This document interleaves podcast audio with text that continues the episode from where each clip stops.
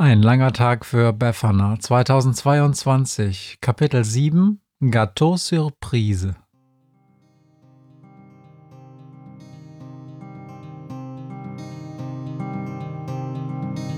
Wenn der Wind einsam durch die Straßen fegt, wenn die kalte Nacht sich auf die Häuser legt, wenn in Fenstern Weihnachtsschmuck ins Dunkel scheint, dann sind Befana und ihre Maus nicht weit.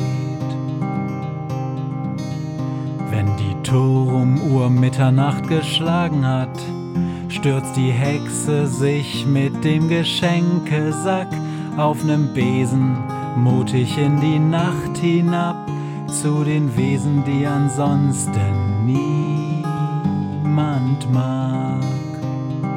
Weihnachtshexe Befana ist für alle Monster da. Alle Ratten, Kakerlaken, Geister, Spinnen, Feuerdrachen, alle unsichtbaren Ungeheuer, Zauberzeitmaschinenbauer freuen sich schon das ganze Jahr auf den Winterwind, denn der bringt deine Weihnachtshexe namens Befana.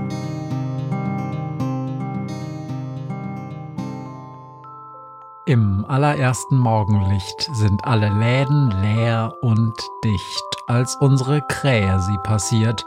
Ihr folgt fast gänzlich unsichtbar ein Grimm, und dies absurde Paar wirkt dabei etwas derangiert. Wo ist der Laden, den du meinst? kräht Günther.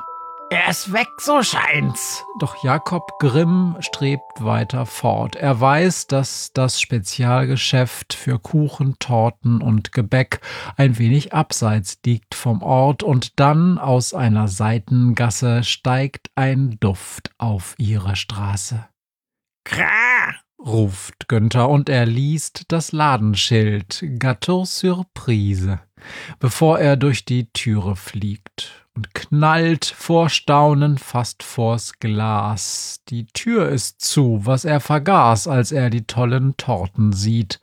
Sie stapeln sich auf Tischen, Tresen, Kekse duften sehr erlesen unter wohlverzierten Hauben.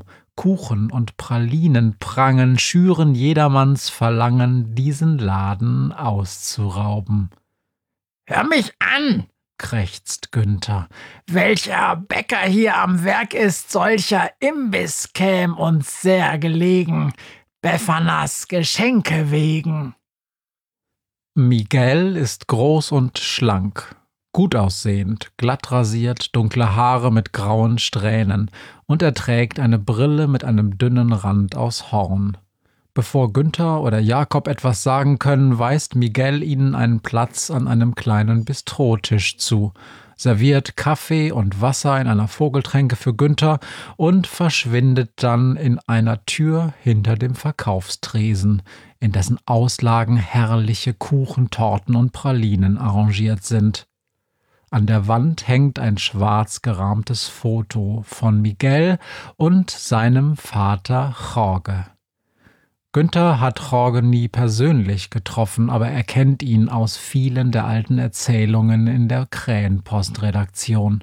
Jorges Vorstellungen von Ordnung und Sauberkeit waren ungewöhnlich und Günther ist außerordentlich überrascht, dass der Sohn offensichtlich einen ganz anderen Stil hat. Günther weiß, dass Jorge vor einigen Jahren in einem märchenhaft hohen Alter gestorben ist. Zuletzt hatte er sich aus dem Geschäft zurückgezogen und seinem Sohn die Konditorei überlassen, die die beiden bereits vor geraumer Zeit gemeinsam eröffnet hatten. Miguel kehrt in den Verkaufsraum zurück. Er trägt mehrere Platten mit silbernen Hauben darauf und stellt eine davon auf den kleinen Tisch. El pastel, por favor, sagt er, und dann Guten Appetit, die Herren. Damit hebt er die Haube von einer der Platten und lässt Günther und Jakob mit einer herrlichen Zitronensahnetorte allein. Jakob greift sofort zu und lädt sich ein großes Stück Torte auf den Teller. Hm, hab ich zu viel versprochen, mampft er, und nein, hat er nicht. Von wegen ein paar Kekse besorgen. Günther probiert selbst etwas von der Torte und obwohl er nicht sonderlich auf Süßkram steht, ist das hier einfach exzellent. Kaum haben die beiden sich an der Torte bedient, tritt Miguel wieder an den Tisch, bedeckt die Zitronensahnetorte mit der Silberhaube, stellt sie zur Seite und reicht seinen beiden Gästen vom zweiten Tablett einige Kekse. Zur Entspannung, sagt er. Jetzt müssen wir ein wenig warten. Erzählt mir währenddessen, was bringt euch hier in die Gegend? Günther berichtet Miguel von dem Plan, Befana die gesamte Adventszeit über mit Geschenken zu überraschen, und Miguel nickt. Ja, Befana. Ich hab da was in der Küche, das könnte euch interessieren, aber zuerst müsst ihr die Torte probieren. Damit stellt er die Torte zurück auf ihren Tisch. Nein, danke, sagt Günther, aber ich hatte schon ein wirklich großes Stück. Aber nicht hiervon, sagt Miguel lächelnd und hebt die Silberhaube von der Platte. Was? Günther ist baff. Statt der Zitronensahnetorte steht vor ihm eine kleine Schneemannskulptur aus Sahne. Der Schneemann hält einen Besen aus Schokostäbchen. Pfefferminzstäbchen, korrigiert Miguel, und statt eines Hutes trägt der Schneemann eine Art Lorbeerkranz aus. Zitronenmelisse, erklärt Miguel. Ihr müsst es probieren, ich bestehe darauf. Die Torte hat ihren zitronigen Geschmack behalten, aber durch Pfefferminz und Schokolade wunderbar ergänzt. Donner! Krächzt Günther. Eine coole Zaubershow. Nein, nein, nein, wehrt sich Miguel, während er die Haube zurück auf die Torte stellt. In meinem Haus gibt es nur ehrliches Konditorhandwerk. Während er ein Schälchen anderer Kekse reicht, Günther ist nun wirklich vollständig abgefüllt mit Fett und Zucker, sagt er, mein Vater hielt große Stücke auf die Weihnachtshexe. Er war regelrecht vernarrt in sie und auch in die Geschichten über sie. Gehörst du, er wendet sich an Günther, zur Krähenpostredaktion, die all das aufgeschrieben hat? Allerdings, sagt Günther. Unsere erste Hexenreporterin war eine Maus, und dann habe ich den Job gemacht. Dann bestehe ich darauf, dass du als allerhöchstes Maß meiner Anerkennung unsere Schwarzwälder Kirschtorte probierst, sagt Miguel und hebt erneut die silberne Haube von der Torte. Da? War da nicht irgendetwas auf der Torte? Günther schaut genau hin. Nein, nichts. Alles ist perfekt. Ja, genau, absolut perfekt. Vor sich sieht er eine kleine, aber einfach großartig hergerichtete Schwarzwälder Kirschtorte mit perfekt dunkelroten Kirschen als Zierde auf den kunstvoll gespritzten Sahnehäubchen. Ich bestehe darauf, sagt Miguel. Absolut erstaunlich, sagt Günther mit vollem Mund und wendet sich Jakob zu. Weißt du, was der Trick ist? Jakob zuckt mit den Schultern. Ist kein Trick. Lass mal in die Küche gehen. Miguel, du wolltest uns doch was zeigen. Die Küche hinter dem Verkaufstresen ist genau wie der Verkaufsraum absolut sauber und modern eingerichtet. Auf blank polierten Metalltischen sind einige Torten und Kuchen in der Mache. Schau, sagt Miguel lächelnd und zeigt auf eine Rührmaschine. Günther kommt nicht mit. Ja und? Es ist der Thermomix, verstehst du? sagt Jakob. Der Thermomix, den Beffer nach Jorge geschenkt hat. Äh. Es ist wirklich lange her, überlegt Günther. Das war noch vor seiner Zeit bei der Krähenpost, aber die Geschichte kennt er natürlich, wie Beffer nach Jorge diese Maschine geschenkt hat, damit seine Mehlmotten und Kakerlaken nicht so viel Arbeit in der Küche haben. Denn Jorges Küchencrew bestand immer ausschließlich aus einer Horde kulinarisch geschulter Schädlinge. Diese Marotte scheint Miguel nicht übernommen zu haben. In dieser blitzblanken Küche hier. Moment. Ist das nicht. Hey, Chef. Irgendetwas piepst hier. Chef, Das funktioniert einfach nicht. Da? Hinten und vorne nicht. Ist das nicht ein fetter Mistkäfer, der aus der einen Torte auf der Arbeitsplatte steigt?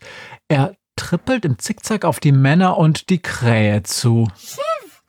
Das mit der Eierlikörtorte ist eine gefährliche Sache. piepst der Mistkäfer. Da ist zu viel Alkohol drin.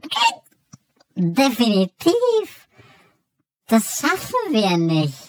Aus dem Boden der Eierlikörtorte kriechen nun weitere Mistkäfer heraus, Zehn Minuten. Minimum. kräht einer der Käfer. Sonst wird das nichts mit dem Umbau. Und wir brauchen mehr Leute. Doppelt. Minimum. Unmöglich, ruft Miguel. Die anderen sind noch alle vorne in der Zitronenschwarzwälder. Und by the way, Ernesto, man hat dich gesehen, wie du unter die Torte zurück bist. Du hast ihn doch gesehen, Günther, oder? Du hast so geguckt. Ich, ich dachte, ich hätte da was. stammelt Günther, aber das reicht Miguel schon. Leute, das ist unprofessionell. Und außerdem hat die Kirsch noch ganz schön nach Zitrone geschmeckt. Was haben die Mehlwürmer während des Umbaus gemacht? Geschlafen? Die müssen die Zitrone wegfressen, sonst geht die Kirschnote unter. Von drüben aus dem Verkaufsraum trippelt jetzt eine große Schar verschiedener Insekten, Motten und Würmer zu ihnen in die Küche. Günther sieht, dass sie alle aus dem Boden der Schwarzwälder Kirschtorte herausgekrochen kommen. Und du, Danilo, du wärst doch beinahe wieder aufgegessen worden, schimpft Miguel. Ich hab genau gesehen, wie du Jakob im letzten Augenblick noch von der Gabel gerollt bist, Entschuldigung, stöhnt Danilo. ich wollte noch Gertrud retten, aber für die war es dann zu spät. Der kleine Mehlwurm senkt den Blick und für ein paar Sekunden ist die ganze Crew in Schweigen versunken.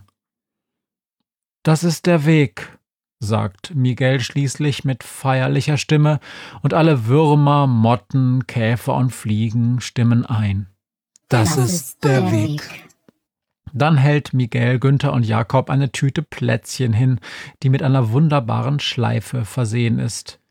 Das ist für Befana, sagt er. Das Team des Gâteau Surprise wünscht guten Appetit. Und du bist sicher, dass ihr nicht jemanden da drin vergessen habt? Fragt Günther. Ganz sicher, sagt Miguel. Alvino und Gustav sind völlig freiwillig da drin. In der transparenten Tüte nicken zwei Mehlwürmer Günther mit ernster Miene zu. Ich hab ja gehört, die Hexe macht sich nicht mehr allzu viel aus Plätzchen und die beiden und ihre Nachkommen können auch Eintöpfe und belgische Waffeln, wenn das mehr nach Beffanas Geschmack ist. Können sie auch Ziegen hüten? Fragt Günther und als Miguel ihn nur fragend anguckt, schüttelt er den gefiederten Kopf. Schon gut, Potzblitz, sagt er. Es wird sich schon noch Arbeit finden.